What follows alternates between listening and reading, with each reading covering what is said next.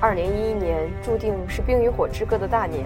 在这一年，HBO 将《冰与火之歌》改编为电视剧集，并得到了包括艾美奖在内的各大权威奖项的肯定。《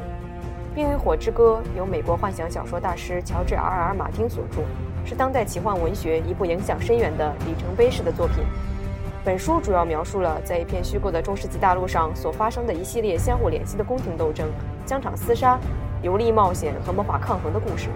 全书七卷，包括未出的各卷，浑然一体，共同组成一幅壮丽而完整的画卷。书名《冰与火》为的是突出人性挣扎的含义。从写作上说，本书与莎翁的《哈姆雷特》颇有共通之处，读者能与书中角色之产生强烈呼应，共同经历这冰与火的洗礼。